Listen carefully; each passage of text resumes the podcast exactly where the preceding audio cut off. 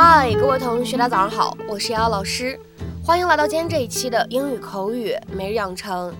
在今天这一期节目当中呢，我们来学习这样的一段台词，它的话呢非常的简短，依旧呢是来自于《绝望的主妇》第一季第二十一集。首先的话呢，先请各位同学一起来听一下。Mike, he he kicked the habit early on. Mike, he kicked the habit early on. Mike 很早就戒掉毒品了。Mike, he kicked the habit early on. Mike, he kicked the habit early on. 那么在今天这样一段英文台词当中呢，我们需要注意两处发音技巧。首先的话呢，第一处 kicked，kicked 这个单词呢，它本身末尾的 k 和 t 这样的两个爆破音呢相遇，它就会有一个失去爆破。再加上呢，后面又有一个定冠词 the，所以呢，此时这样的两个单词 kicked the 放在一起呢，哎，前面呢会有一个失去爆破的现象，后面的话呢会有一个不完全爆破的现象，所以的话呢，我们可以读成是 kick the。the，kick the，kick the。Michael wasn't a drug dealer. What? Deirdre was. Mike, he he kicked the habit early on, but Deirdre couldn't or didn't want to. I don't know. Anyway, she spiraled out of control and was in and out of jail.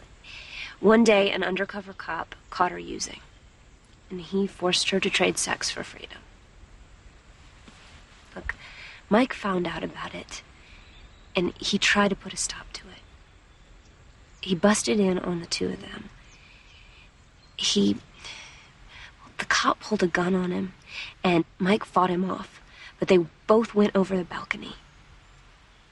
Mike was the only one that got back up.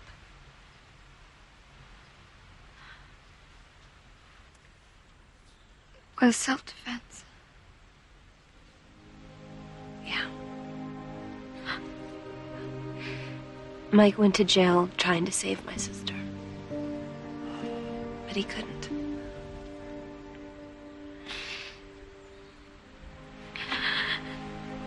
I knew he was good. I just knew it.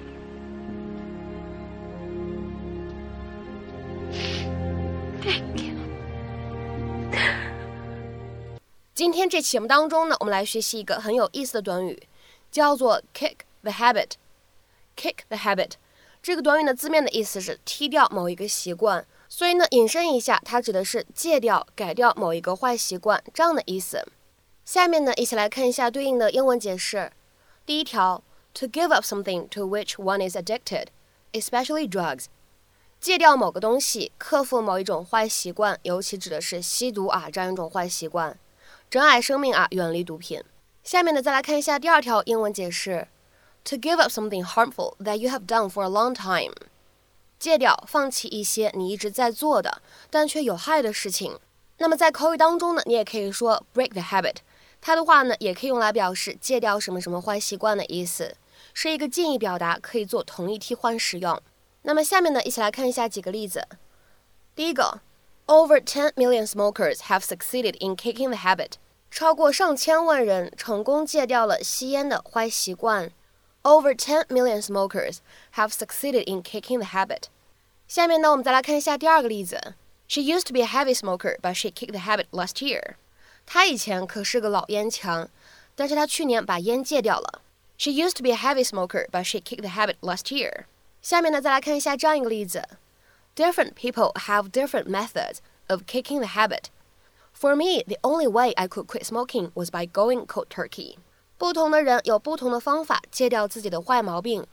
对我来说，唯一能戒烟的方法就是一鼓作气，快速戒烟。Different people have different methods of kicking the habit. For me, the only way I could quit smoking was by going cold turkey。那么在今天这个例句当中呢，出现了一个非常有意思的短语，叫做 go cold turkey。go cold turkey 这样一个短语什么样的意思呢？各位同学可以下去去做做功课。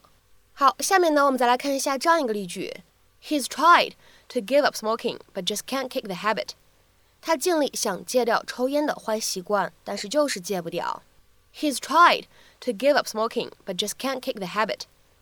下面呢，我们再来看一下这样一个例子：You're going to need a lot of support from family and friends if you're going to kick your habit.